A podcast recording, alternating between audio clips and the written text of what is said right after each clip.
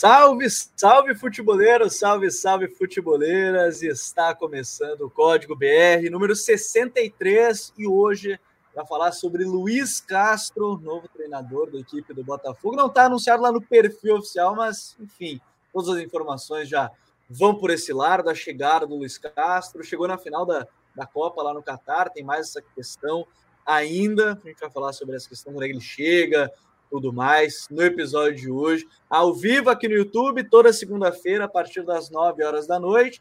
Depois já disponível nas plataformas de streaming de áudio, se você não conseguir acompanhar tudo, quiser compartilhar com os amigos, prefere acompanhar áudio em áudio, mas eu sempre aconselho vocês acompanharem aqui no YouTube ao vivo por um motivo. Aqui tem imagem, a gente vai trazer o campo tático, vai mostrar o elenco, vai falar quem pode se adaptar, quem não pode, quem vai permanecer. Então, já quero agradecer de antemão todo mundo que está chegando, todo mundo que está comentando, para deixar o like, para a gente chegar em mais pessoas, mais torcedores do Botafogo. E muito importante anunciar que a partir de amanhã, terça-feira, né? Você pode estar ouvindo, já começou, o guia do Campeonato Brasileiro, o guia tático do Campeonato Brasileiro, em parceria com as redes sociais oficiais do Campeonato Brasileiro. Está começando o nosso guia ordem alfabética. No domingo é Botafogo, depois eu explico para vocês como é que a gente vai produzir esse conteúdo, já que o Luiz Castro ainda está chegando, ainda nem começou a treinar, a gente vai falar e depois eu explico para vocês. Hoje convidei um cara que está voltando a casa depois de bastante tempo, mas está de volta aqui a casa. Repórter e acompanha, cobre a equipe do, do Botafogo pelo lance. Sérgio Santana. Sérgio, prazer te ter aqui com a gente. Bom te ter de volta aqui na casa. Faz tempo já, mas que bom que está aqui de volta. Fala pessoal, tudo bem? Boa noite, né? Bom dia ou boa tarde se você estiver ouvindo depois. É um prazer estar aqui. Obrigado pelo convite. Depois de quatro anos voltando aqui para o Futuri. É, o ciclo de Copa, pô. É, depois do, do, da Copa do Mundo de 2018. Eu volto em 2022. Tomara que a próxima vez não seja só em 2026, mas vamos falar, vamos falar desse Botafogo que está repleto de novidade, está me fez até pintar o cabelo, porque, cara, tô ficando, tô ficando meio maluco com, com o Botafogo. Tá, tá, tá muito agitado os bastidores, mas é um Botafogo que vem, vem ambicioso para esse mercado e, e, deve ter muita novidade dentro de campo com o Luiz Castro. É um projeto muito, muito sólido que o John Textor está desenvolvendo e o Luiz Castro era o plano A, plano B, plano C para esse projeto. E a partir de, de semana que vem vai ser o pontapé inicial disso tudo e vamos discutir aqui como é que, como é que as coisas devem acontecer. É, vocês já viram, quem estava nos acompanhando nas redes sociais, inclusive, que tem a base do elenco, mas que muita coisa vai mudar, a gente vai falar isso no episódio, porque o foco hoje vai ser muito no que pensa o Luiz Castro e, obviamente, quem se encaixa do atual elenco nessas ideias, onde vai se buscar contratações e tem muita gente chegando. A torcida do Botafogo já está chegando em peso por aqui. Todo mundo mandando um abraço para o Sérgio, todo mundo chegando aqui, botando o emoji do fogo. E eu peço para vocês aqui, ó, like para a gente chegar em mais pessoas, mais torcedores do Botafogo, para a gente debater hoje um pouco mais sobre isso. Raí Monteiro, nosso analista também, está aqui na casa mais uma vez. Tudo bem, Raí? Seja bem-vindo. Fala, Gabi. Um abraço para você, Sérgio, amigos e amigas que nos acompanham. Eu acho que o, o, que tem de mais interessante né, em observar essa, esse movimento de mercado do Botafogo é exatamente o que o Sérgio mencionou anteriormente. O Textor, o Luiz Castro era para o Textor o plano A, plano B e o plano C. Tanto que ele esperou muito tempo né, para conseguir efetivar essa contratação. Mais de um mês já se passou desde a demissão do Anderson Moreira. Eu, particularmente, acho que é muito tempo em tese jogado fora no futebol brasileiro, que não quer dizer que o trabalho não possa dar certo, mas é um tempo desperdiçado em um cenário de um país onde a gente tem pouco tempo para trabalhar, o que mostra a convicção do dirigente em ter este profissional para encabeçar este projeto, que não é para essa temporada, é um projeto a longo prazo. Eu acho que isso é o mais interessante. Talvez pela primeira vez em muito tempo, não sei se pela primeira vez na história do futebol brasileiro, acho que dá para dizer sim que é pela primeira vez na história, vai. A gente tem um projeto pensado a longo prazo, não para ganhar o jogo da quarta-feira que vem. Acho que isso é o mais interessante. É, essa é a parte mais interessante que a gente vai discutir. E olha só, tem mais de 100 pessoas aqui com a gente. Quero agradecer. O torcedor do Botafogo chegou em peso aqui no episódio. De novo, para vocês deixarem o like e para quem não conhece o projeto, se inscrever aqui no canal. Provavelmente muita gente já viu, porque a gente teve uma entrevista muito legal com o Luiz Castro, que foi no mês passado, bem legal, com, com agora ele, novo treinador do Botafogo, e também uma análise tática sobre o seu, seu modelo de jogo. Pessoal comentando: Botafogo, futebol e regatas, Botafogo, fogo, enfim. Sérgio, acho que é importante a gente começar, justamente por isso que o Raí está falando, e que você trouxe na sua fala inicial, do projeto a partir da chegada de John Textor. E a gente estava conversando até antes é, de começar que talvez seja muita coisa diferente a partir da chegada dele, que é no dia 19, né? Que ele deve chegar, desembarcar aí no Rio de Janeiro. Já imagino a festa que vai ser na chegada, já no desembarque dele, né? Aqui no, no aí no Rio de Janeiro. Mas o projeto do, do John Textor, ele também é médio prazo, ele é mais médio longo prazo. Mas o curto prazo também é importante a gente destacar. É, é uma mudança muito grande que o Botafogo sofre a partir da chegada e essa mudança, a partir da compra do John Textor do, do clube, né? Como, como o Raí disse, é, não é um projeto pensando no jogo de domingo ou no jogo de quarta-feira. Eu não posso dizer sobre o futebol brasileiro, futebol brasileiro como um todo, mas eu tenho certeza que na história do Botafogo nunca, nunca teve um projeto como esse. Então, assim, é realmente algo pensado a médio, longo prazo. Só que para isso, claro, é preciso ter algumas, alguns cortes a curto prazo, algumas mudanças a curto prazo. E, e para isso acontecer, é, é, vão, vão provavelmente né, vão ter muitas mudanças no elenco já nesse curto prazo. Primeiro, porque o Textor tem muito dinheiro, isso é um fato, ainda mais porque o, o câmbio da, da, das moedas ajuda muito para isso, né? O Textor, uhum. lembrando que o Textor ganha em dólar, todo o dinheiro do Textor é em dólar, o, o Textor é um milionário que ganha em dólar, então se você fizer um, o câmbio, talvez ele seja bilionário em reais, então isso ajuda muito, você pensando no contexto do Botafogo, é, 100, 100 milhões de reais para a gente, é, sei lá, 24 milhões de dólares para ele. É muito dinheiro? É uhum. muito dinheiro, mas se você botar É uma balança, diferença absurda em proporção, né? É uma diferença absurda na proporção.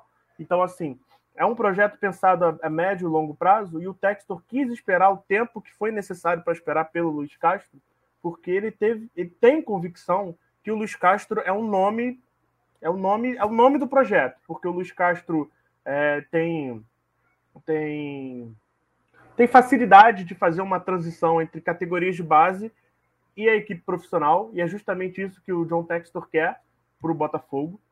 E o Luiz Castro tem um estilo de, de jogo com um modelo, assim, a gente pode dizer, mais associativo, um, um, um modelo de jogo mais baseado no, na posse de bola, com triangulações, valorização da posse, e é isso que o John Textor quer, é isso que o John Textor está tentando fazer no Crystal Palace também, é, é, é, é, essa é a cabeça do John Textor. É isso que ele quer fazer em todos os clubes que ele tem. No Botafogo não é diferente. Então, assim, é um projeto pensado a médio e longo prazo? Sim. Mas todo projeto pensado a médio e longo prazo tem as suas consequências também a curto prazo. E isso vai refletir já nessa primeira janela de transferência. O Botafogo está muito agressivo nessa janela, a gente pode dizer assim.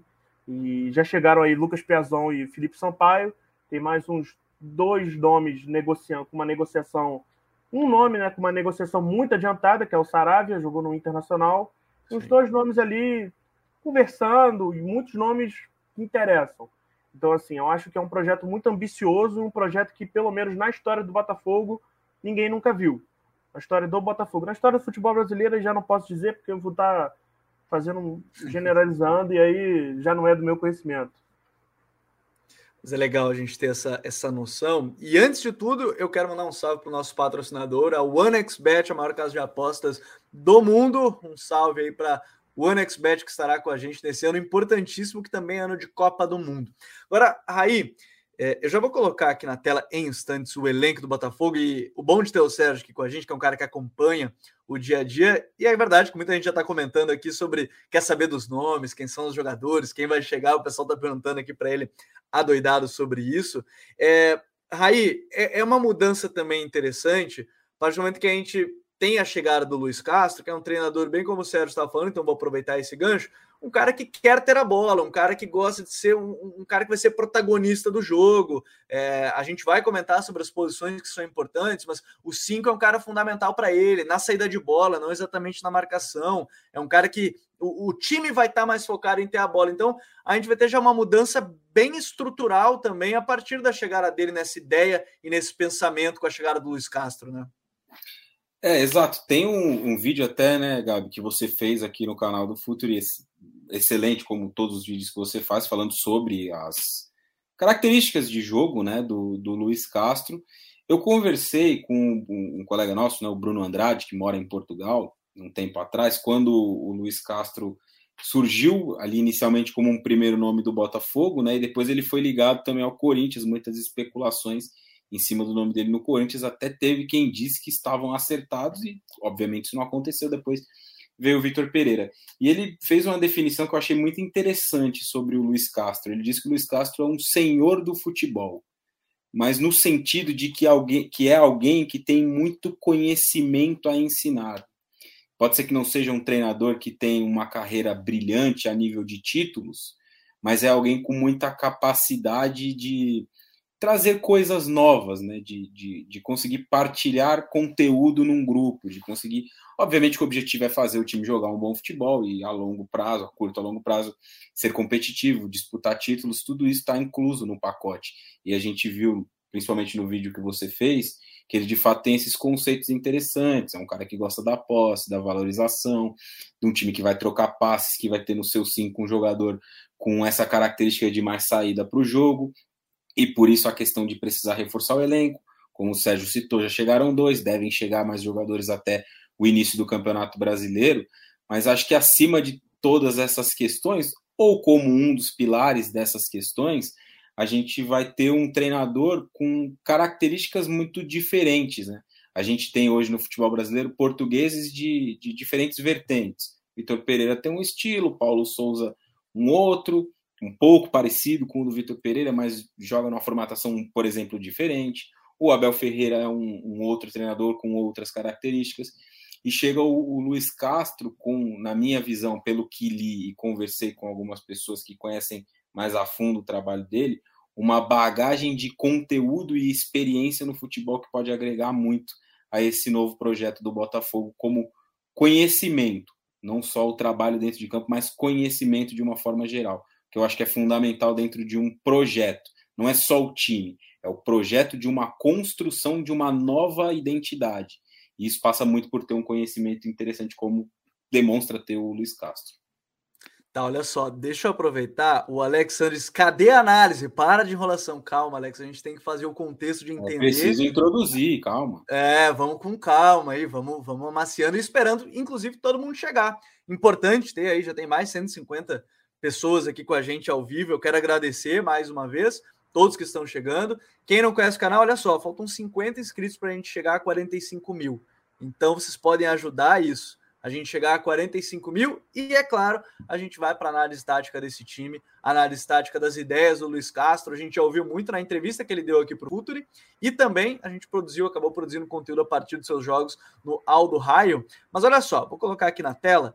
Esse é o elenco hoje que dispõe o Botafogo. O Sérgio já falou sobre várias mudanças, jogadores que vão chegar, e a gente tem que colocar né, é, o ponto, o marco zero, talvez seja a partir da chegada do Luiz Castro de fato, que tem um modelo diferente do que hoje está tendo o Lúcio Flávio e tudo mais, mas é importante a gente colocar aqui, e a ideia hoje vai ser um pouco diferente, porque todos os outros episódios, para quem ouviu, para quem já nos conhece, quando chega um novo treinador, os elencos pouco mudam. Mas com a chegada do João Textor, a ideia o elenco vai mudar muito. Então, não adianta a gente chegar aqui e começar a fazer uma análise sobre todos os jogadores desse atual elenco, porque há mudanças muito grandes para chegarem. Então, o mais legal e o que a gente vai é, sempre tentando ser da forma mais respeitosa com todos os jogadores que estão presentes no elenco é tentar entender quem mais se encaixa no modelo do Luiz Castro. Não necessariamente que se a gente botar aqui que o jogador X ou Y não se encaixa, significa que ele não é bom. É basicamente que ele não se encaixa na ideia. Isso é o que é muito importante a gente contextualizar aqui, porque a gente não vai estar dizendo que o cara é ruim, que o cara não é bom. A gente está querendo dizer que talvez não encaixe dentro da ideia do que precise o treinador para conseguir colocar em prática tudo que ele pensa. É então, é contexto, se a gente né? começar. Né? Oi, diga, Sérgio. Diga... É, é eu só... acho bom a gente colocar assim, né, Sérgio? Porque é vai mudar muita coisa, mas citado. é de encaixe, né? Uhum. É só o novo contexto de um Botafogo. Né? Por exemplo, no ano passado, como o Botafogo era um time muito reativo com o Enerson Moreira, um time que era de muita transição, muitos jogadores que estão desse elenco eram muito úteis naquele, naquele contexto. Agora que o Botafogo está indo para um novo contexto, não quer dizer que aquele jogador que se destacou no ano passado ficou, virou ruim, virou um jogador inútil. Simplesmente ele não se encaixa numa nova ideia de jogo, num novo contexto.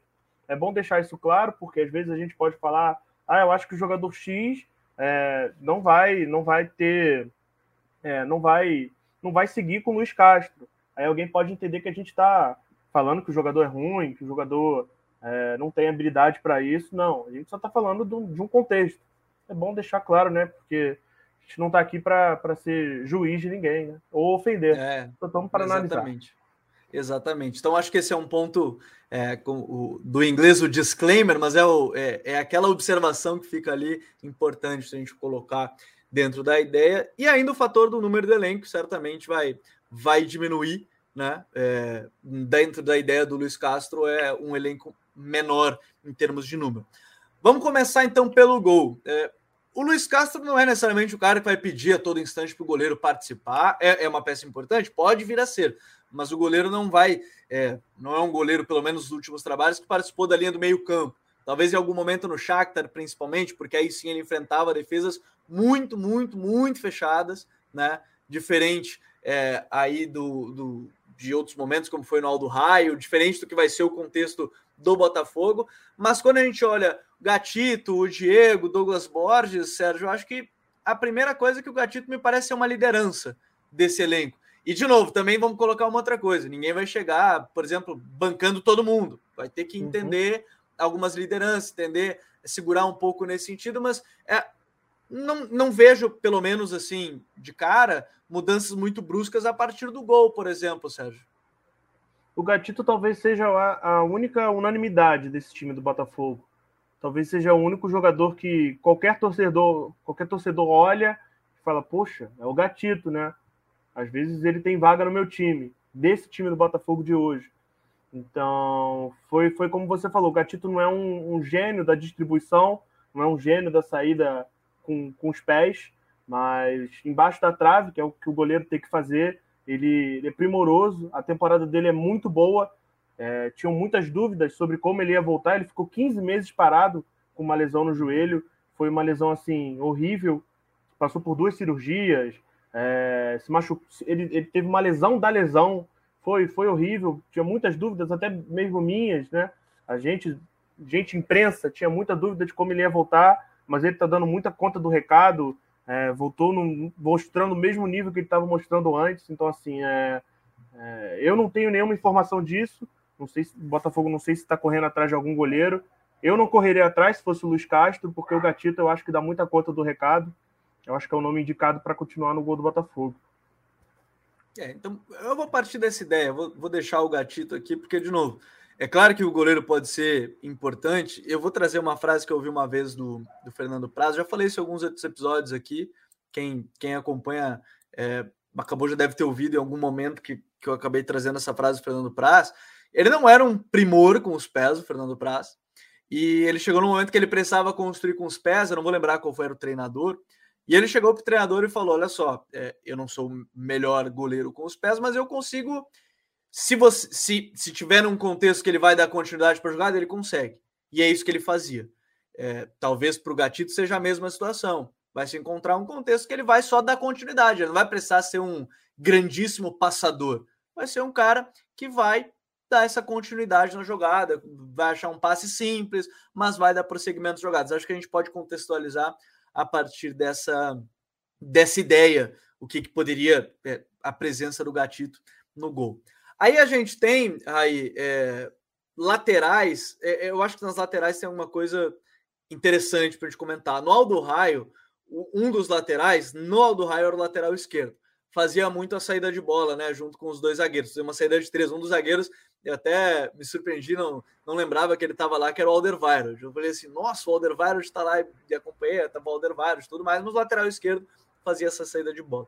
O Botafogo hoje conta, do lado direito tem um, um, um cara que é um já ídolo, usa 7, que é o Rafael, tem Daniel Borges, que com o Enderson fazia saída de bola, saída de três, né? Ficava junto com os dois zagueiros. E do lado esquerdo aí você tem um cara mais ofensivo, como Carlinhos, que vai chegar muito no fundo, mas o Sérgio até falou da questão do Saravia.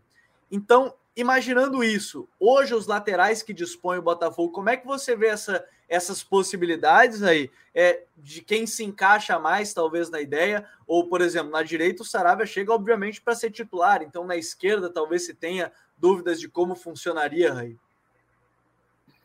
Cara, primeiro que é uma pena, né? A, a, lesão do Rafael no primeiro foi na estreia, né? Do Botafogo. Foi, foi na, estreia do Botafogo. No primeiro tempo ainda, eu acho que ele primeiro se Primeiro tempo, né? foi no último lance do primeiro tempo, rompeu o tendão de Aquiles. Cara, e é muito difícil imaginar que ele volte nessa temporada, né? Então já é uma peça descartada. Se o Saravia chegar, o Saravia, o, o Gabriel, me decepcionou muito a passagem dele pelo Inter. É, é claro que. A pós-lesão é dele é muito abaixo da média, né? É, é claro que o Inter também nos últimos anos não vive um contexto, né, de uma forma geral, muito interessante para que os jogadores possam se desenvolver, porque troca de treinador toda hora, né? Toda hora troca de técnico. Um time que nos últimos anos teve aí quatro, cinco, cinco treinadores com perfis diferentes. Mas ele de fato não conseguiu se desenvolver como se imaginava quando ele chegou, né? Ele foi um pedido do Kudê, se não me engano. E, e, quando chega ao Internacional, havia a expectativa de que, pô, chegou um cara aí que vai vai suprir uma, uma ausência e vai ser um, vai suprir uma carência e vai ser um cara determinante. Isso não aconteceu. É, ele foi para o Porto depois, né? E acabou também não, não tendo uma sequência muito destacável. Ele Sim. volta, ele vem por empréstimo, né, do Porto, o Inter não, não, não fica com ele e aí volta para o Porto, mas também não foi é, aproveitado por lá. Ele voltou para lá, não foi aproveitado.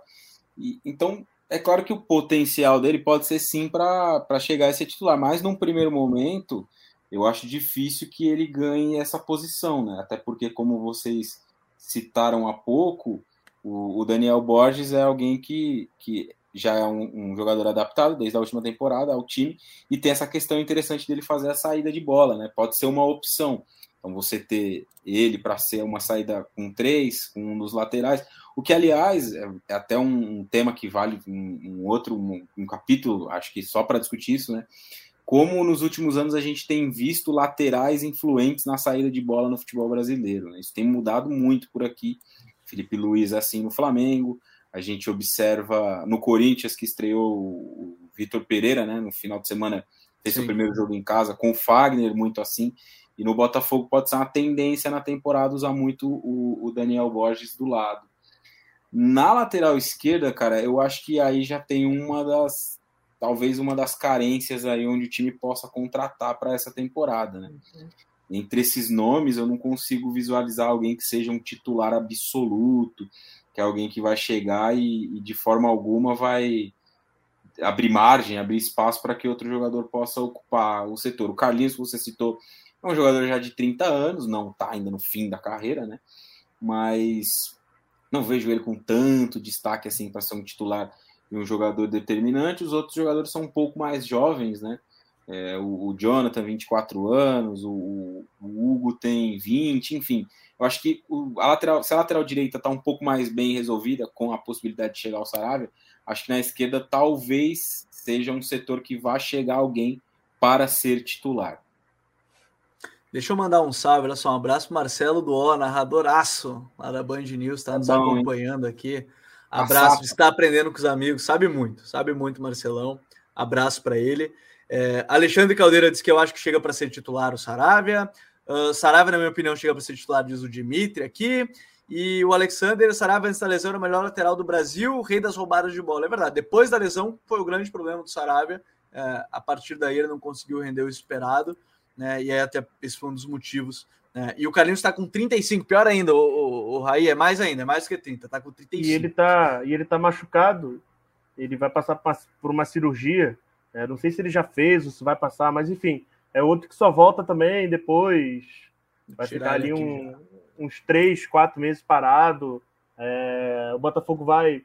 O contrato dele vai até o final do Carioca, só que por, por lei, enfim, por regra, um time não pode demitir um jogador que está machucado, né? Até por uma questão de ética. Então o Botafogo vai renovar, provavelmente, né? Vai renovar com o Carlinhos até o final do ano para ele tratar da lesão dentro do clube. Mas eu imagino que, que não, não, ele não vai ter um futuro dentro do Botafogo. É só por, por essa questão da, da, da lesão. É, por estilo de jogo, enfim, eu, eu, eu acho que, que, que, ele não tem futuro no Botafogo. Eu concordo com o Raí, eu acho que, a, que o lado direito está bem mais resolvido que o lado esquerdo. É, o lado esquerdo, o Jonathan também tem contrato agora encerrando no meio do ano. Ele está emprestado junto ao Almeria, da Espanha. E a passagem dele é a segunda passagem dele pelo Botafogo. Ele, ele, ele é, é revelado pelo Botafogo, é da base do Botafogo. E é, ele, ele retorna, retornou ao Botafogo no ano passado, na Série B. O contrato de empréstimo dele acaba agora, que é quando a temporada europeia acaba, mas ele não, não tá jogando bem, assim, não, não tá bem. A, a temporada dele não é boa, ele tem muitos problemas na defesa. E sim, é, mais uma vez, não é opinião, não é informação, é uma opinião. Eu acho que o Botafogo não fica com ele, eu acho que é, ainda mais tendo, tendo possibilidade de investimento, você consegue ir atrás de coisa melhor. E acredito que tem uma mudança estrutural no Botafogo, porque se, se o Saravia chegar, eu não acredito que o Saravia seja um lateral para você fazer saída de bola. Ah, com certeza não. O Saravia é um lateral de você, sabe, ir para frente. Chegar no sabe? fundo. Ah, Chegar no certeza. fundo. E o, o Daniel Borges é um lateral de saída de bola. O Daniel Borges é o lateral que fica ao lado do, do Canu e do Carly para auxiliar na saída de bola. Apesar dele ser o líder de assistência do Botafogo na temporada, a maioria delas em, em cobranças de bola parada, cobrança de escanteio, ele é o líder da. Ele é o responsável pela saída de bola. Se for o Saravia, como você bem falou, vai ter que ser igual ele faz no Aldo Rail. Vai ter que puxar o lateral esquerdo. E é até por isso que o Botafogo talvez queira o Fernando Marçal. Fernando Marçal já não é. Apesar de ele não ser tão, tão ruim no, no apoio, ele é um lateral que já não é daqueles marcados por, por ir na linha de fundo. É, em vários momentos, no próprio Lyon chegou a jogar de zagueiro em linha de três, em linha de cinco, né? No caso, jogava de no, zagueiro, né? No Lyon, semifinalista da, da Champions, foi Exato. assim. Jogou de terceiro zagueiro com, com o Cornet apoiando ele ali do lado. Então, eu acredito que já é uma mudança estrutural que o Luiz Castro está pensando no Botafogo. Um lateral esquerdo para ficar mais na base, né? Assim, entre aspas, na base. E o lateral direito, que no caso seria o Zaravia, Saravia, né? Para avançar. Então aí a gente já está pensando numa possível mudança que o Luiz Castro poderia fazer no Botafogo. E eu acredito que os outros laterais esquerdos, o Hugo e o Jefinho, são muito. O Jefinho tem um jogo pelo profissional, então assim é muito complicado julgar. E o Hugo é um, é um, é um jogador que mostrou potencial. Ele, ele é muito 8 ou 80. Faz muitos bons jogos e muitos jogos ruins. Eu acho que o ideal para ele seria um empréstimo. Então, são, são questões que o Botafogo tem, precisa Sim. resolver. A lateral esquerda dá um dor, uma dor de cabeça mesmo. Ó, mandar um salve para todos que estão chegando. Já somos mais de 200 aqui ao vivo na live. Então, quem não conhece o canal, chegando pela primeira vez, se inscreve aqui no canal. A gente lançou o guia tático do Campeonato Brasileiro oficialmente a partir de amanhã. Né, a gente vai falar é, o dia a dia, né? Um, um, time por dia por ordem alfabética. O, o, Sérgio, ainda na defesa, eu vou partir do ponto. O Felipe Sampaio chega aí pro, com uma peça importante já para ser titular. Talvez a discussão hoje, vou deixar já os três como principais nomes a partir dessa ideia, né? Carly Canu, uhum. Felipe Sampaio. Como é que você vê a saída de bola a partir desses três jogadores? O Canu, um jogador que está em pleno desenvolvimento ainda, né? Me parece um zagueiro bem interessante dentro dessa ideia. O Carly, aí é um, um, zagueiro que eu vi um pessoal comentando no chat, ah, talvez não encaixe, porque é um zagueiro que não é exatamente da saída de bola, um zagueiro que defende bem, mas teoricamente está bem servido a partir desses três jogadores agora, né? É, o Carly é, um, é, um, é, um, é aquele tipo de jogador que eu acho que ele está acima do estilo de jogo. É, vou explicar. Ele é, o, é o, ele é o líder do elenco. Ele é, o, ele é aquele cara que, que ah, pode não encaixar no estilo de jogo, ele pode não, não ser o jogador ideal, para o estilo do Luiz Castro, mas ele é um cara muito influente no dia a dia do clube, um cara muito influente para os jovens jogadores da base. Então, mesmo não, não encaixando nesse estilo de jogo do Luiz Castro, o Carly fica, porque o Carly ele vai além das quatro linhas, sabe? é uma influência muito Sim. positiva no dia a dia e ele está tirando a, natura, a naturali, qual é a palavra? Esqueci a identidade brasileira, sabe? Naturalizando. Está naturalizando. naturalizando, isso. Está se naturalizando brasileiro, então vai ser menos uma vaga de estrangeiro que vai ser ocupada. Então isso já, já é bom pro, pro pensando até em contratação, pensando em, em uma contratação de estrangeiro. O Botafogo também quer muitos estrangeiros, tem muitos estrangeiros na pauta. O Canu, dos três, o Canu é o melhor de, de saída de jogo. O Felipe Sampaio é um jogador que, se você colocar o Canu e o Carly lado a lado, o Felipe Sampaio está mais pro, pro lado do Carly. É, mas, assim, a posição está bem servida, está bem servida, mas ainda não tem aquele zagueiro que é especialista na saída de bola. Então, eu acredito que, que o Botafogo vai, vai atrás de mais um defensor. E, e dentro dessa ideia, é, vamos, vamos partir aí. Ó. Você tem.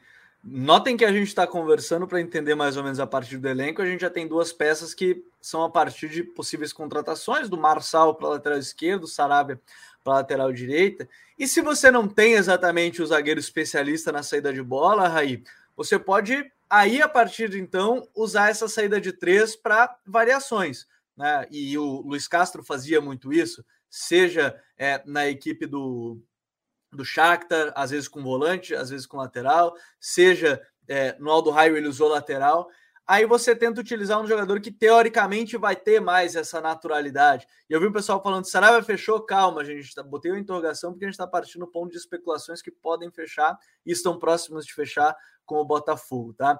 É, o volante, ele mesmo já falou, tem um no nosso canal de cortes, tem ali exatamente ele falando que o volante é o farol da equipe, é o cara que realmente, como ele disse na, na entrevista que a gente fez com ele, é o cara que quando recebe a bola, ele está cercado por adversários em todos os lados. Então ele tem que ser um cara inteligente, tem que participar muito é, ativamente tem que ser o coração da equipe.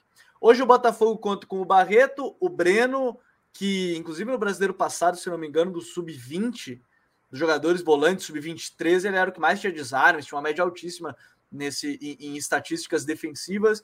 Fabinho, Liberato, o Kaique e o Romiro estão participando mais ativamente como, como volantes, até porque ele usa como dupla, ele pode usar dupla de volante ou um só. Nos últimos dois trabalhos foi dupla de volantes. O 5, Rai, me parece claro que ele vai buscar alguém, porque hoje nesse elenco não tem exatamente jogadores com essa característica de saída de bola, né? Estava mutado aqui. É exatamente essa questão, né? Do, do, do ponto de vista dos reforços. Né? Onde os reforços vão se encaixar, quais são as posições mais carentes. A gente falava muito sobre isso no início, né? Porque é muito difícil você projetar um time que está em montagem, né? O time está se montando para disputar o Campeonato Brasileiro. Então, nessa lógica, eu acho difícil imaginar que um desses jogadores que aí estão é, vai, vai ser esse camisa 5 para guiar o Botafogo em campo. Né? Porque olhando para a defesa e imaginando a chegada do Saravia, imaginando ali a possibilidade do Marçal e os zagueiros que eu acho difícil que a zaga mude, né? Até pelo que o Sérgio disse, o Carly deve ser o titular ao lado do Canu. Então são jogadores com menos capacidade de uma forma geral de saída para o jogo, né? Então, a, dentro desse, dessa lógica, o camisa 5 vai ser ainda mais fundamental. E aí vai ser preciso se reforçar, né? Vai ser preciso Talvez seja essa contratação mais cirúrgica que tem que se fazer a partir dessa, dessa ideia, né, né, Raí? É, porque você vai ter o cara que vai ser o, o, o, muita gente fala, né, sobre ou falava, né, porque eles não, não trabalham mais juntos, sobre o Sarri e o Jorginho, né? Que o Jorginho era o Sarri em campo, era o cara que Sim. colocava em prática tudo aquilo que o treinador desejava a partir das suas ideias, porque era alguém muito próximo, muito conectado, trabalharam muitos anos juntos, né, no Napoli, depois foram juntos ao Chelsea.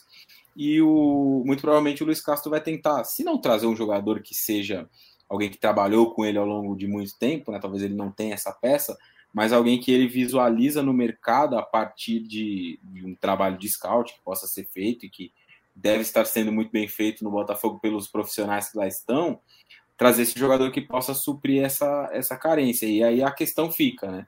se ele vai jogar com um 1-2 ou se vai jogar com um 2-3-1, né? Eu acho que, vai, que, que, ele vai com uma dupla, até pelas características dos jogadores mais à frente, a gente vai chegar lá, mas eu aposto numa dupla de volantes.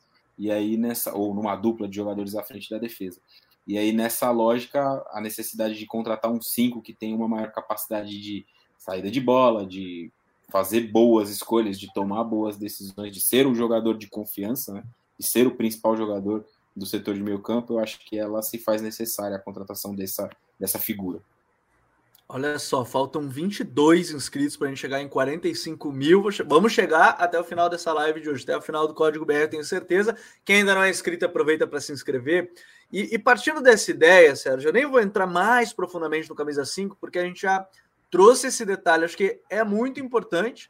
O Camisa 5. Então, são nomes que vão sendo especulados. Já tem o nome do Rafael Carioca, que foi falado, e, enfim, que já atuou justamente nessa função no Tigres, principalmente.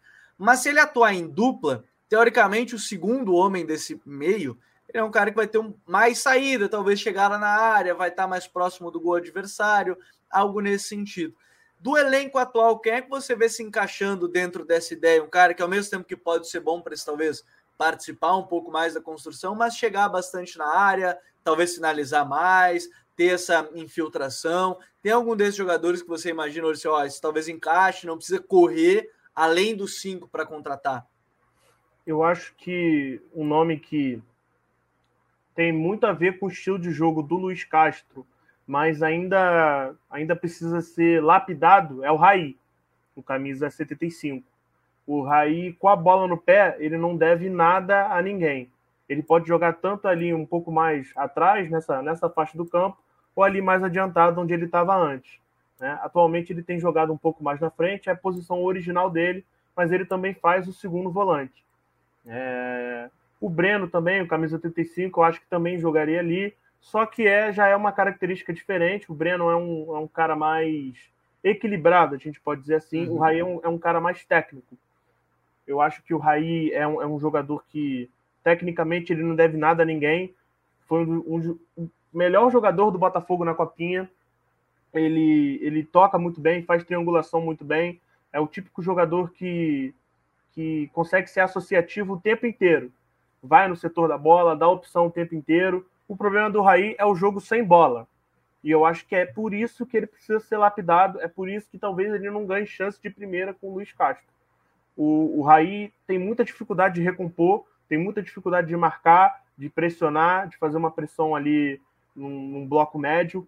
Então é algo que, que não só para o Luiz Castro, mas para o futebol, no contexto do futebol mundial, isso faz falta, que o futebol hoje é uma eterna, uma eterna batalha por espaços.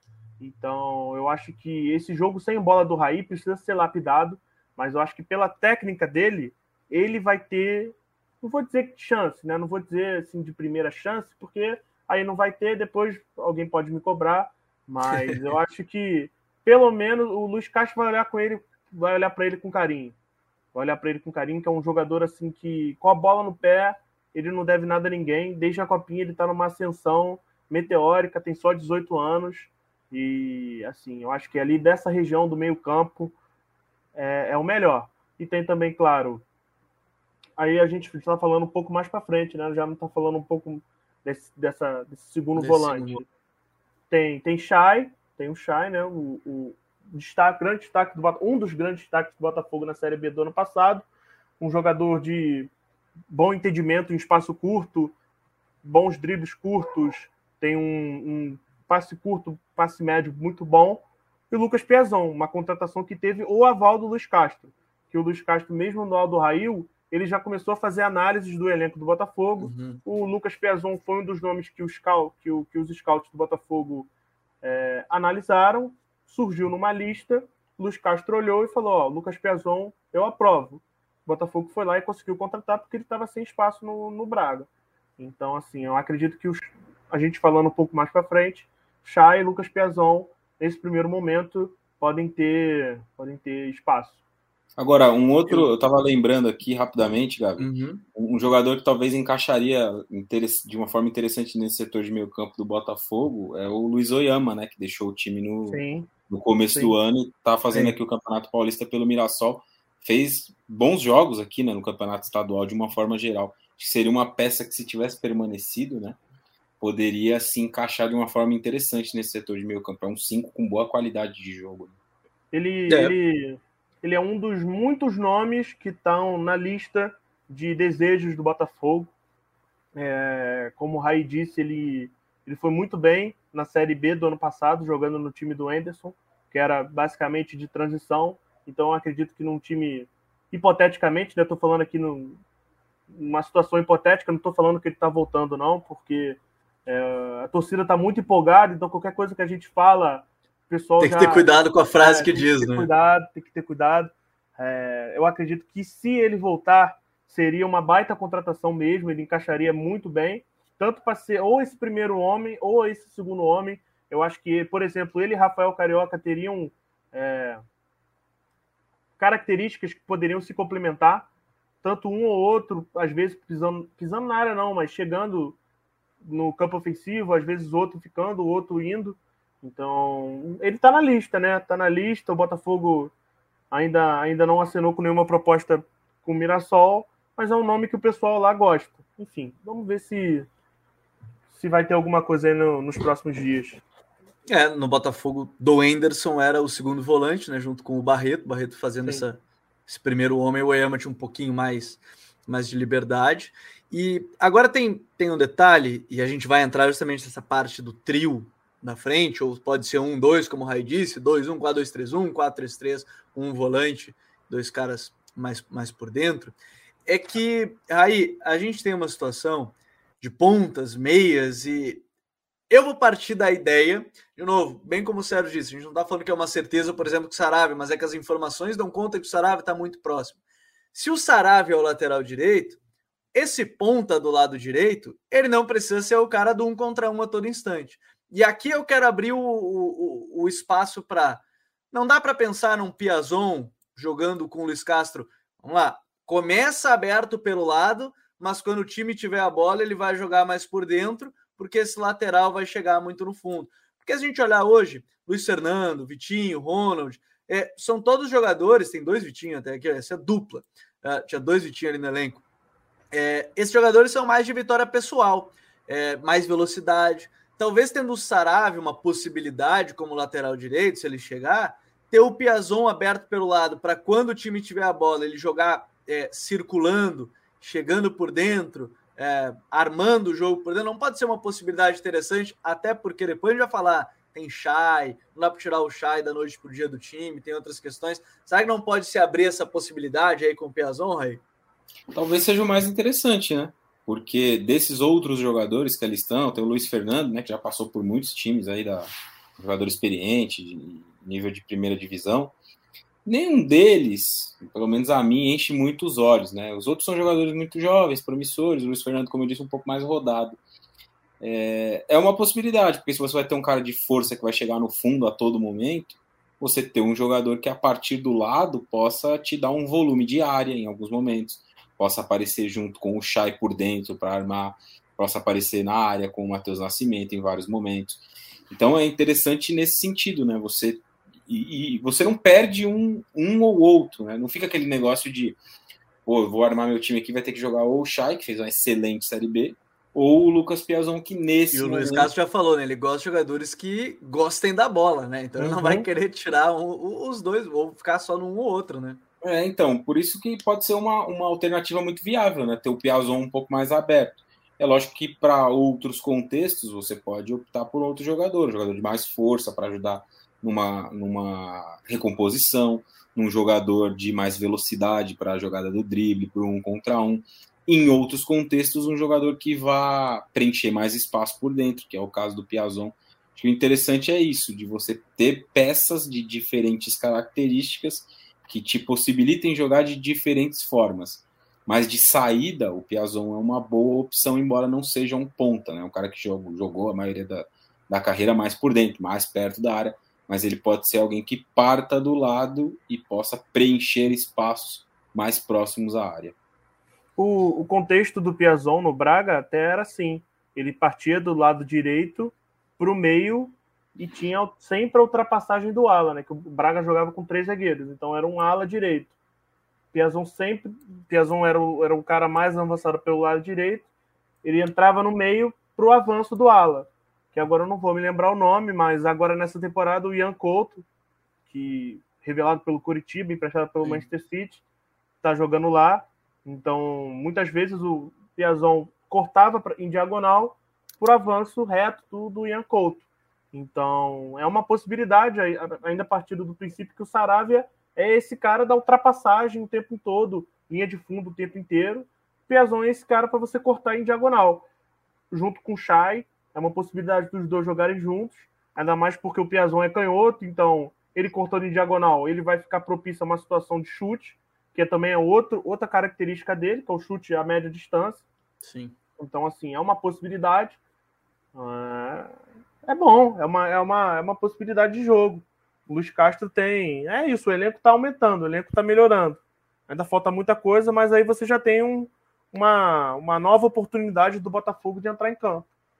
É, porque tem um escopo aí de time. É claro que a gente falou assim, de possíveis contratações na defesa, mas eu acho que assim, do meio para frente, é, em alguns momentos, a partir da ideia do Luiz, se você conseguir organizar o time, você não precisa ter jogadores do ma maior primor técnico do mundo. Eu não tô, o Lucas Pezão é um cara que tem um, é tecnicamente muito bom, o Chay é um cara que tecnicamente compete muito bem na série, vai competir, imagino, muito bem na série A, como foi na série B, mas digo, não precisa ser aquele cara assim, o melhor ponta do mundo para funcionar dentro de um modelo se tiver bem organizado. Então, tendo essa possibilidade do Piazon, ele vai circular por dentro e aí o Sarabia chegar no fundo, a gente vai buscar o meio-campo. Nem, nem tem muito o que falar, né, né, Sérgio? É o Chay ali por dentro, sendo esse, esse meia, hora organizando, hora chegando mais na área para finalizar. A minha dúvida é o lado esquerdo, porque se a gente falou que do lado direito é o ponta, que vai jogar um pouquinho mais por dentro, teoricamente, aqui o lateral direito pode ser esse cara de mais chegada. Do lado esquerdo, dentro da teoria do que a gente é, fala de possibilidades, se o Marçal chega, de novo, o C está aqui na frase, se o Marçal chega, ele é um cara que vai ficar mais na saída de bola. Aí sim é o inverso. Aí esse ponto aqui, ele tem que ser um cara que vai ser drible, um contra um, vai uhum. infiltrar só na quando chegar na, na grande área, vai driblar para fazer gol, mas ele vai ficar mais aberto ao longo do, da, da partida. Esse ponto esquerda, você imagina o Botafogo buscando alguém imediato? Ou, por exemplo, o Diego Gonçalves pode fazer isso num certo momento, algo que ele fez em alguns momentos com o próprio Anderson? O, o Botafogo quer esse ponto de imediato, é o Vitinho, revelado pelo, pelo Atlético, Atlético Paranaense, uhum. né? Bom, bom pontuar isso, está no Dinamo de Kiev. É, mas o Botafogo está esperando um aval da FIFA por conta lá do, dos, dos confrontos entre Ucrânia e Rússia. É, alguns jogadores do, do, do Dinamo de Kiev, entre eles o Vitinho, estão com um contrato amarrado, a gente pode dizer assim. E o Botafogo, o Botafogo quer ter a garantia que pode contratar o Vitinho e não vai sofrer nenhuma punição por isso. Então o Botafogo está esperando o aval da FIFA para fazer a proposta, né? Não é o aval da FIFA para garantir a contratação, não é que está tudo certo é, para fazer a proposta, só que o Botafogo já, já, já comunicou aos representantes do Vitinho que quer contratar, já fez aquele contato inicial, já demonstrou, já mostrou o projeto, já os primeiros valores para o Vitinho, que é esse cara do um contra um, é esse cara do, do drible. É, o Diego Gonçalves. Que a finalização é muito boa, né? No Atlético ele decidiu muito jogo com finalizações de fora da área, média uhum. distância, né? Uhum. O Diego Gonçalves tem também essas mesmas características, só que um nível abaixo do Vitinho. Um nível abaixo do Vitinho. Ele pode ser esse cara? Talvez possa. Como você falou, às vezes o conjunto pode é, aumentar o nível individual do jogador. Sim. Mas só que ele, na própria Série B, ele ficou de lampejos em altos e baixos. E ele teve uma lesão no, no quadril, se eu não me engano, em agosto, e ele voltou muito mal da lesão depois. Então, assim, eu acredito que até por isso que o Botafogo quer o Vitinho. É, a FIFA até saiu uma matéria falando que a FIFA limitou os times a buscarem jogadores da, da Ucrânia, da Ucrânia barra Rússia, e o Botafogo Isso. já colocou o Vitinho como prioridade. O Botafogo quer o Vitinho. É, o Vitinho é o top 1 prioridade do, do Botafogo. Então, seja para comprar, seja por empréstimo, seja como for. Né? Se, se puder ter o Vitinho, eles querem ter o Vitinho, que é esse cara de um contra um, esse cara arisco, né? A gente pode dizer assim, tem uma boa finalização e vai justamente jogar ali nessa, né, nessa ponta esquerda. O Vinícius Lopes, eu sinceramente não sei como te analisar para você, porque ele se machucou na pré-temporada. Sim, não jogou ainda. Não jogou ainda, mas ele é esse cara da, da infiltração em diagonal. ele é esse cara que tem uma, uma ele não tem medo de arriscar a finalização. É, os números de finalização dele são abaixo dos números do Vitinho, só que ele, em termos de movimentação, ele é bem parecido com o Vitinho, só que mais uma vez, tecnicamente um nível abaixo. E o Enio também, o Enio é um cara que eu emprestaria, mas criado na base, só 20 anos, eu acho que ele teria espaço em teria mais espaço em uma outra equipe. Acho que ele se desenvolveria melhor em uma outra equipe. Vou abrir um parênteses aqui de aleatoriedade só, Rai, que o Enio é campeão da Libertadores da América de 2025 com o meu Paysandu no Futebol Manager. Então, assim, ó, craque, posso afirmar com todas as letras, jogava muito lá. Não, ele, passagem. Ele, é, ele é muito, aqui, tá? Ele é muito promissor, ele é muito promissor. Ah. Ele, já, ele já mostrou que tem qualidade. Só que, como a gente está falando, ele se machucou muito e ele acabou perdendo espaço, ficou para trás. Então, claro. assim, é, eu acho que é ruim para um jogador de 20 anos ser quarto reserva, terceiro reserva. Então, o importante é jogar ele, nesse é, momento, né? O importante é jogar, eu emprestaria ele. Eu fiz o, alguns jogos do, do Atlético Paranaense na Sul-Americana do ano passado. O Atlético foi campeão e o Vitinho formou parte dessa campanha, né? Ele esteve em muitos jogos, se não me engano, ele, ele vai embora na, na semifinal. Mas ele jogou as quartas contra a LDU, eu me recordo. E é de fato um jogador muito interessante nesse sentido, né? Um para um, a mudança de direção, bate muito bem de fora da área, fez muitos gols no Campeonato Paranaense, né? Que o Atlético joga majoritariamente com o time com o time sub-23. Ele jogou muitas partidas e fez muitos gols. E é um jogador bastante interessante. Se de fato for contratado, acho que chega para jogar. E, e, justamente dentro dessa lógica, né? Na direita, o lateral passa e o ponta articula. Na esquerda, o lateral fica e o ponta tem a jogada incisiva, do um contra um, do drible, dinâmicas, né? E essas peças oferecem a possibilidade de jogar de diferentes formas. Se fechar, é uma contratação excelente para o Botafogo Vitinho. É, estão... Seguinte, ó, quem de vocês que estiver vendo aí vai se inscrever e chegar aos seus 45 mil? Eu não sei, faltam três. Três de vocês podem fazer a gente bater esses 45 mil inscritos aqui no canal, Sérgio. Só três. Eu, eu sei que tem três botafoguenses aí que não são inscritos tem, né? no canal. Tem três, e, tem três. E vão se inscrever agora porque eu tô pedindo. o pedido do Sérgio é uma ordem, viu, pessoal? E deixa eu mandar um abraço de novo, ó. Dar um salve para o nosso patrocinador, a OneXBet, a maior casa de apostas do mundo. Né? Então você pode usar o código aí FUTRE e ganhar bônus na primeira aposta, se é a primeira vez que você está entrando lá na OneXBet. A gente vai chegar no ataque e, bom, o ataque eu acho que não tem muita discussão aí. Matheus Nascimento, o homem é brabo, o garoto, né? Pô, 17 é, anos. segue anos. o Futre no Instagram, ele segue o Futre no Instagram, então o negócio é o seguinte: se vocês não seguem também no Instagram, o Matheus Nascimento, que é o craque, um dos craques, os potenciais craques do Botafogo, ele segue, vocês têm que seguir também no Instagram. E me informam aqui no chat, vamos ver, 45.020. Pô, torcedor do Botafogo aí, ó. Valeu, Fogão. Valeu, valeu, a torcida do Botafogo. Ao vivo aqui durante a live. Raí, Matheus Nascimento é um 9 que certamente, além de desenvolver, o Luiz Castro vai gostar muito, porque ele é um 9 muito completo, né? Ah, um jogador bastante acima da média, né? Mesmo para pouca idade que tem, alguém com uma projeção de carreira, né? Muito interessante. E aí, quando você tem, eu, eu citava lá na, numa das primeiras intervenções sobre o, conhecimento do Luiz Castro, conteúdo, né? Dele ser um, senhor do futebol, o Bruno Andrade que usou essa essa expressão, pode agregar muito na carreira de um jogador que está em pleno processo de formação em um cenário competitivo e entregando, com gols, com boas movimentações, com dinâmica de jogo. Então vai ser fundamental. É difícil, né? Imaginar qualquer outro jogador. O Erisson até fez gols recentemente, né? Mas vai ser uma opção para entrada durante as partidas, vai ser usada ao longo da temporada, temporada longa, embora o Botafogo não tenha competições continentais, né? Como quase todos os outros times da primeira divisão. Né? No ano passado, só os quatro que caíram e um não vai jogar, não, não se classificou para jogar alguma competição. Então, dos 20 times do Campeonato Brasileiro, 15 jogarão competições continentais. E o Botafogo é um desses cinco que não vai ter essa oportunidade nessa temporada, o que permite mais semanas cheias né, para trabalhar e, e mais espaço no calendário mas o Matheus o Matheus Nascimento deve ser de fato titular com o Erisson tem espaço de vez em quando. E não me surpreenderia, não sei até se o Sérgio tem alguma informação nesse sentido, se o Botafogo contratasse mais algum jogador para referência.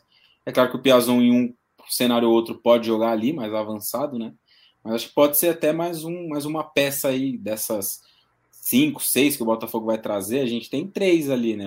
Os laterais a confirmar, um cinco que deve chegar a quatro, melhor dizendo. E o Vitinho. Pode ser que o, esse, esse quinto elemento aí seja mais um nove. Deu, Sérgio, nessa, nessa parte do ataque é, é, é uma possibilidade, até porque eu acho que a gente pode colocar nesse ponto e a torcida do Botafogo talvez nem queira ouvir algo nesse sentido, mas é que dependendo do nível do Matheus Nascimento, e ele já recebeu sondagens né, em questão de, de saída, tem que pensar também a, a, médio prazo, talvez, né, de jogadores que possam ocupar essa vaga, quanto ele ganha, ou se vai buscar mesmo algum outro jogador ali para a posição de nove. O, a gente, a gente, assim, eu digo, pessoas que acompanham o Botafogo diariamente, torcida, jornalistas, a gente fala assim: é, se o Matheus consegue fazer gol no atual contexto, a gente fica imaginando o Matheus numa com uma vida melhor, com um time melhor em volta dele. Então, assim, é, a tendência é melhorar, tudo para o Matheus melhorar, porque o Matheus é. É só elogios para o Matheus. Qualquer pessoa que eu converso, eu já conversei com o Matheus pessoalmente, já entrevistei ele. É, eu, eu, fiquei impressionado como, na época ele tinha só 17, né? ele fez 18 semana retrasada, é, na época ele só tinha 17. Eu fiquei assim impressionado como ele não se deslumbra, como ele não fica. Porque assim, tem muita expectativa sobre o Matheus desde que ele tinha 14 anos, quando ele surgiu no Sub-15 do Botafogo.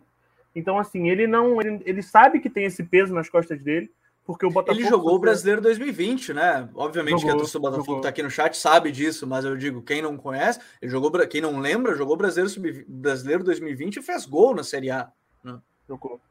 Jogou. Não, não chegou a fazer gol no Brasileiro 2020, não. Ele faz gol no Carioca de 2021.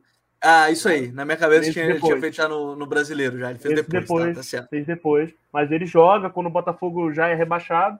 Aí o Botafogo é rebaixado com muitas rodadas de antecedência, aquele time que era uma tragédia.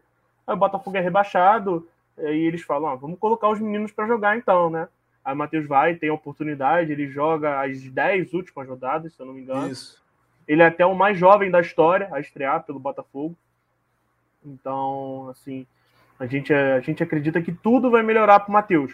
Porque, primeiro, porque o Luiz Castro é um cara especialista a desenvolver e trabalhar com jovens, e segundo, porque o Matheus é um cara que está disposto a ouvir e melhorar. Então, assim, a gente acha que vai ser o casamento perfeito. E o Matheus é um atacante muito móvel, não é aquele cara paradão, é o cara que uhum. sai da área para permitir a entrada. Então, vamos supor, a gente já pensando em dinâmicas, o Vitinho é esse cara que gosta de se movimentar e finalizar. O Matheus Nascimento pode ser o cara que sai da referência para a entrada do Vitinho para o Vitinho entrar e finalizar. Aí você já tem uma dinâmica entre os dois. O Matheus Nascimento e o Chay, que também gosta de finalizar, também gosta de, de, se mexer, de driblar, já pode ser uma outra dinâmica. Então você tem um Matheus Nascimento em volta de um contexto melhor. Claro que tem expectativa sobre uma futura venda dele. É, é difícil você não pensar sobre isso, porque um menino de 18 anos, com passagem por todas as seleções de base, titular de todas as seleções de base, menos a sub-20, que ele ainda não foi. Foi agora, né? Mas ainda não é titular, porque ele é novato na sub-20, mas de todas as outras ele foi camisa 9, foi titular, fez gol, tá fazendo os, os golzinhos dele agora no, no, profissional. Então é difícil você não pensar em, em Matheus Nascimento sendo vendido daqui a um, um ano, dois anos, Acho que dois anos é praticamente impossível. Acho que em dois anos ele, ele já está fora do Botafogo, porque é assim que funciona, a moeda é muito desvalorizada. Que o Erisson, o Erisson está aparecendo com muita qualidade no, no, no time. O Erisson uhum. é artilheiro do Botafogo no ano. O Erisson tem seis gols esse ano, o Matheus tem cinco. O Erisson é um cara que foi uma aposta do Botafogo depois que ele jogou pelo Brasil de Pelotas na Série B. Ele joga a segunda metade da Série B pelo Brasil de Pelotas. Ele marca sete gols, se eu não me engano, sete ou oito gols em 19 jogos, só na segunda metade da Série B. O Botafogo vai, contrata ele, tem um, um, um investimento por fora, ainda não era o John Textor na jogada, Então o Botafogo tem um, um investimento por fora que ajuda a contratar o Erisson. O Erisson é um atacante de muita força física, mas não é o cara da força física que fica paradão na área. É aquele cara que transforma a força física dele em mobilidade dentro da área. Então, assim, são dois atacantes com características diferentes que podem agregar ao Botafogo. O Luiz Castro, por exemplo, no Aldo Rail, ele joga com Olunga. O Michael Olunga, que é Sim. do. Agora eu esqueci a nacionalidade dele. É a mesma do Wanyama, do Tottenham, mas eu esqueci qual é a bandeirinha. Mas enfim, é... que é um cara mais físico. Então você tem dois jogadores de características diferentes que estão tendo um ótimo começo de ano para contribuir com o Botafogo. É claro que é, o sonho do John Textor é o Cavani. É Quênia, né? Ele é keniano. Quênia, é keniano, isso, keniano. O sonho do John, do John Textor é o Cavani. O John Textor sonha com o Cavani, acorda pensando no Cavani, come pensando no Cavani, toma banho pensando no Cavani. A torcida do Botafogo aqui do lado ah. também tá falando, tá, tá nessa, nessa pegada, Sérgio é o Cavani. Só que assim, é muito complicado. Tem, pelo que eu andei conversando, tem um time da Liga Espanhola interessada nele. Eu não sei qual é, senão eu falaria. Não é, não é questão de esconder, que realmente não sei. Bem-vindo ao Barcelona. É, bem-vindo ao Barcelona, Mas é, é, difícil você competir com, com, com euros. É, se o Cavani vier, é realmente pelo projeto, e realmente porque ele abraçou o projeto. Enfim, mas é o sonho de consumo, é o Cavani. E a gente pode dizer assim que o plano B é o Zahavi. Era um Zahavi, atacante uhum. israelense do PSV.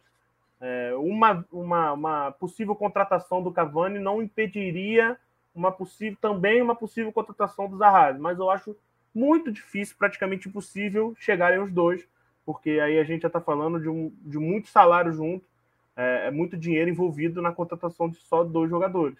Mas enfim, o Botafogo sonha com esse nome de impacto né, esse nome de, a gente pode falar assim, de parar o aeroporto, de lotar o aeroporto, e é muito provável que esse nome seja para o ataque, apesar de do bom ano, desse bom começo de temporada do Matheus Nascimento e do Erisson. Bom, a gente tem um time base dentro da, desse debate né, que, a gente, que a gente faz aqui. É, eu coloquei o colete em quatro possibilidades de, de contratações, e, e, aí a gente tem nomes, né? Como, e de novo, eu digo que é importante ter um cara como o Sérgio aqui que acompanha esse dia a dia, porque aí também a gente pode partir de nomes que são buscados, que são especulados, e todos que estão aqui hoje comentados não é, não são exatamente. Eu botei errado aqui, é o, o Carly na direita, só me corrige. Vou deixar aqui o, o, o Carly e o Felipe Sampaio. É, partindo da ideia de que podem chegar e partindo dessa ideia a partir dos conceitos do, do Luiz Castro. E aí eu acho que a gente pode fazer a, a, a pergunta importante a partir disso. É, como você imagina, Raí, o trabalho do Luiz Castro? Aí eu vou começar falando a curto prazo, porque as contratações vão chegar, faltou mesmo para o Campeonato Brasileiro, né? A gente está começando o guia do Campeonato Brasileiro, o guia tático aqui no canal, inclusive. Por ordem alfabética, domingo é do Botafogo, e no final da live eu vou explicar como é que eu vou fazer esse vídeo do Botafogo, já que o Luiz Castro vai chegar só no dia 19, então, obviamente, não vou ter como fazer o vídeo de como joga o Botafogo de Luiz Castro, mas no final da live eu falo para todo mundo aqui da, que está acompanhando já, são mais de 200 pessoas que estão com a gente aqui.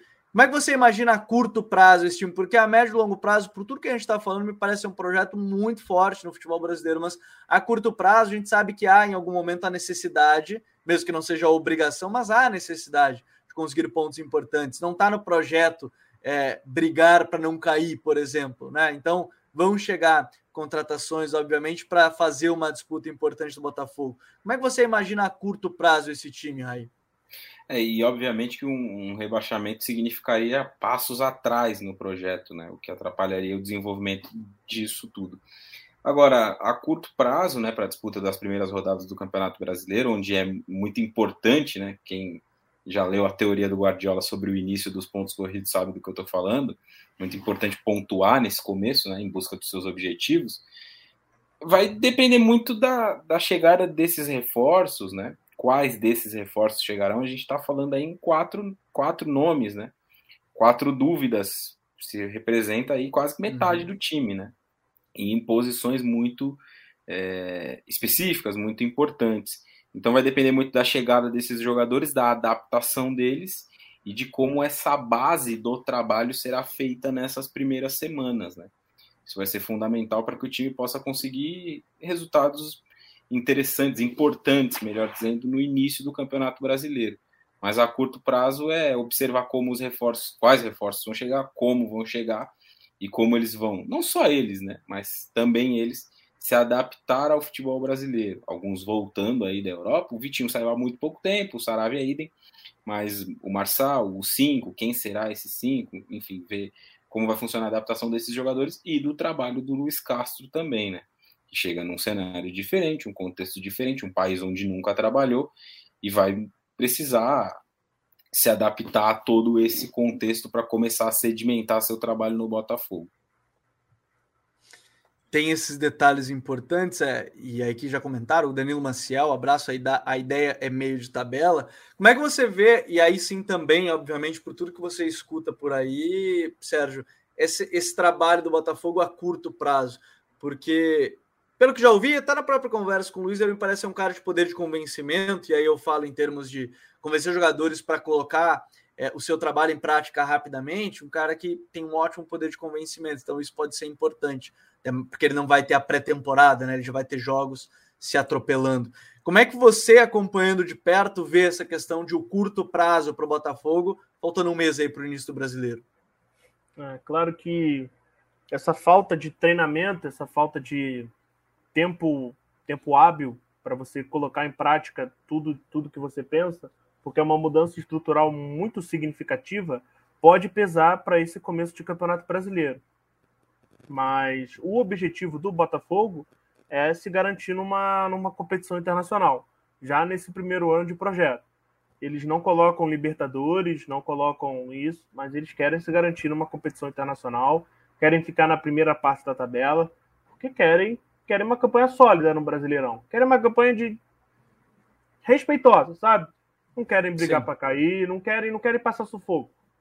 É isso, não, não querem passar. Não querem é uma campanha tranquila. Vamos, vamos isso, navegar isso. em águas tranquilas um, um, ano. Querem, querem, querem ficar tranquilos no campeonato. Não querem que associem o nome do Botafogo à briga com, com, contra o rebaixamento. Basicamente, esse é o objetivo do Botafogo nesse, nesse primeiro momento. É o desenvolvimento dos jovens, e é, essa é a figura do, do Luiz Castro para com muitos jogadores do time, desenvolvimento dos jogadores jovens é, presença no mercado, entender qual é, como é esse novo Botafogo e começar a montar essa ideia de jogo, que é uma mudança estrutural muito grande. É, você sair de um, de um time basicamente que só atacava em transição, apesar do Botafogo ter criado algumas jogadas de gol a partir de toque de bola, triangulação, associações na Série B com Emerson Moreira, mas a grande parte delas era transição rápida, era contra-ataque com o Emerson Moreira, para um estilo, de, para um estilo de, de jogo de valorização da posse de bola. Então é uma mudança estrutural muito grande para você fazer em três semanas, é isso que falta para o brasileiro? Isso. Duas semanas é o que ele vai Até ter. Até porque ele chega é. dia 19, né? Então é. já tem essa diferença também. Então, assim, o que, o que vai ser do Botafogo daqui a dois meses? Não sei. Ainda provavelmente um time que ainda vai estar tá batendo cabeça. Porque em dois meses você não consegue transformar um time da, do estilo da água para o estilo da terra, sabe? Sim. Colocando. Tentando uhum. fazer essa, essa metáfora. Porque não, não existe estilo certo ou estilo errado. Então, se eu falasse da água para o vinho, eu estaria sendo errado, porque não, é, não existe certo ou errado. Mas é isso. A, a curto prazo, pensando no ano 2022, o objetivo do Botafogo é fazer um campeonato brasileiro tranquilo e se garantir numa competição internacional. A Eu competição. Uhum. A competição, Não, pode falar, assim, pode falar. A competição que eles pensam é a sul-americana. Ah, a competição internacional, sul-americana. Mas como a gente sabe que pinta um monte de vaga no brasileiro, às vezes G12, G11, quem sabe, cara? Às vezes o Botafogo garante uma pré-Libertadores, às vezes o time encaixa, o contexto ajuda, o coletivo ajuda, enfim, mas o objetivo principal, objetivo, objetivo mesmo, sem si, ah, sem si aquilo, Campeonato Brasileiro tranquilo e vaga em competição internacional. Exatamente, acho que esse é um ponto importante, é, é ter a calma de trabalhar o primeiro ano, ser a calma de trabalhar, passar um ano sem muitos percalços, eu acho que isso é o mais importante, bem como muita gente está comentando aqui no chat. Agora eu tenho dois pedidos só para quem está nos acompanhando. O primeiro deles, domingo, domingo é dia do Botafogo no guia tático aqui do Campeonato Brasileiro. Como o Luiz Castro ainda nem desembarcou, eu não posso fazer um vídeo de como joga o Botafogo de Luiz Castro. Quero saber, e aí vocês vão deixar no comentário desse vídeo, não aqui no chat, nos comentários desse vídeo, se vocês querem que eu faça um vídeo explicando posição por posição o que pede. Aí, a partir do momento aí, sim, vai ser mais detalhado, em um tempo mais curto do que foi a live, mas mais detalhado o que pede cada função para o Luiz Castro nos seus últimos trabalhos para cada posição. Então vocês vão deixar nos comentários desse vídeo, não aqui no chat, é nos comentários do vídeo. E o segundo pedido, e eu já agradeci porque a gente chegou a 45 mil inscritos, é quem está acompanhando a live e ainda não se inscreveu, se inscreve, Venha conhecer o canal, a gente faz análise tática do futebol brasileiro de maneira geral, também faz volta e meia de futebol europeu, mas do futebol brasileiro de maneira geral. E aí, a partir de amanhã, dia 15 de março, a gente está lançando o guia tático do Campeonato Brasileiro. Um time por dia, você vai poder acompanhar aqui no canal. Por ordem alfabética, a gente vai explicar em detalhes. Eu falo sem falsa modéstia, que eu acho que é o trabalho mais completo que a gente fez recentemente, porque vai explicar todas as fases do jogo de todos os times desse Campeonato Brasileiro. Bom, eu não tenho mais o que falar a não ser agradecer, Sérgio, de novo, obrigado mais uma vez por ter estado aqui com a gente. Prometo que não vai ser que nem ciclo de Copa, de quatro em quatro anos. agradeço de novo estar aqui com a gente mais uma vez. Ele que participou lá em 2018, participa agora com a gente, agora em 22. Obrigado mais uma vez por ter estado aqui com a gente no Código BR, Sérgio. Eu que agradeço, Gabriel Raí, pelo, pelo convite. Agradeço aí a todo mundo que participou no, no chat, na transmissão. Agradeço a todo mundo que ouviu. É um prazer estar aqui, um prazer falar de Botafogo. É um projeto muito ambicioso, é um projeto que me anima não só como jornalista, mas como um consumidor do futebol, uma pessoa que gosta de futebol. Eu estou muito curioso para saber como vão ser os próximos meses de Botafogo. E é um prazer falar sobre. Sempre que precisar, a gente está aí. E muito obrigado. É só agradecer mesmo. Valeu, Sérgio. Aí, valeu, meu irmão. Até a próxima. E em breve tá chegando aquele nosso Power Rank que gerou a maior polêmica do, entre os episódios recentes do Código BR, que foi o Power Rank, porque tinha Corinthians naquele momento, numa, numa fase ruim. Enfim, tá chegando o Power Rank nas próximas semanas. Mas obrigado, Raí. Sempre muito difícil de fazer qualquer previsão num campeonato que os técnicos não têm cinco rodadas para trabalhar e os times podem mudar a qualquer momento. Valeu, Gabi. Abraço para você. Obrigado mais uma vez. Todo mundo que acompanhou. Um abração para o Sérgio também. Vamos acompanhar esse Botafogo que promete. Esse projeto promete.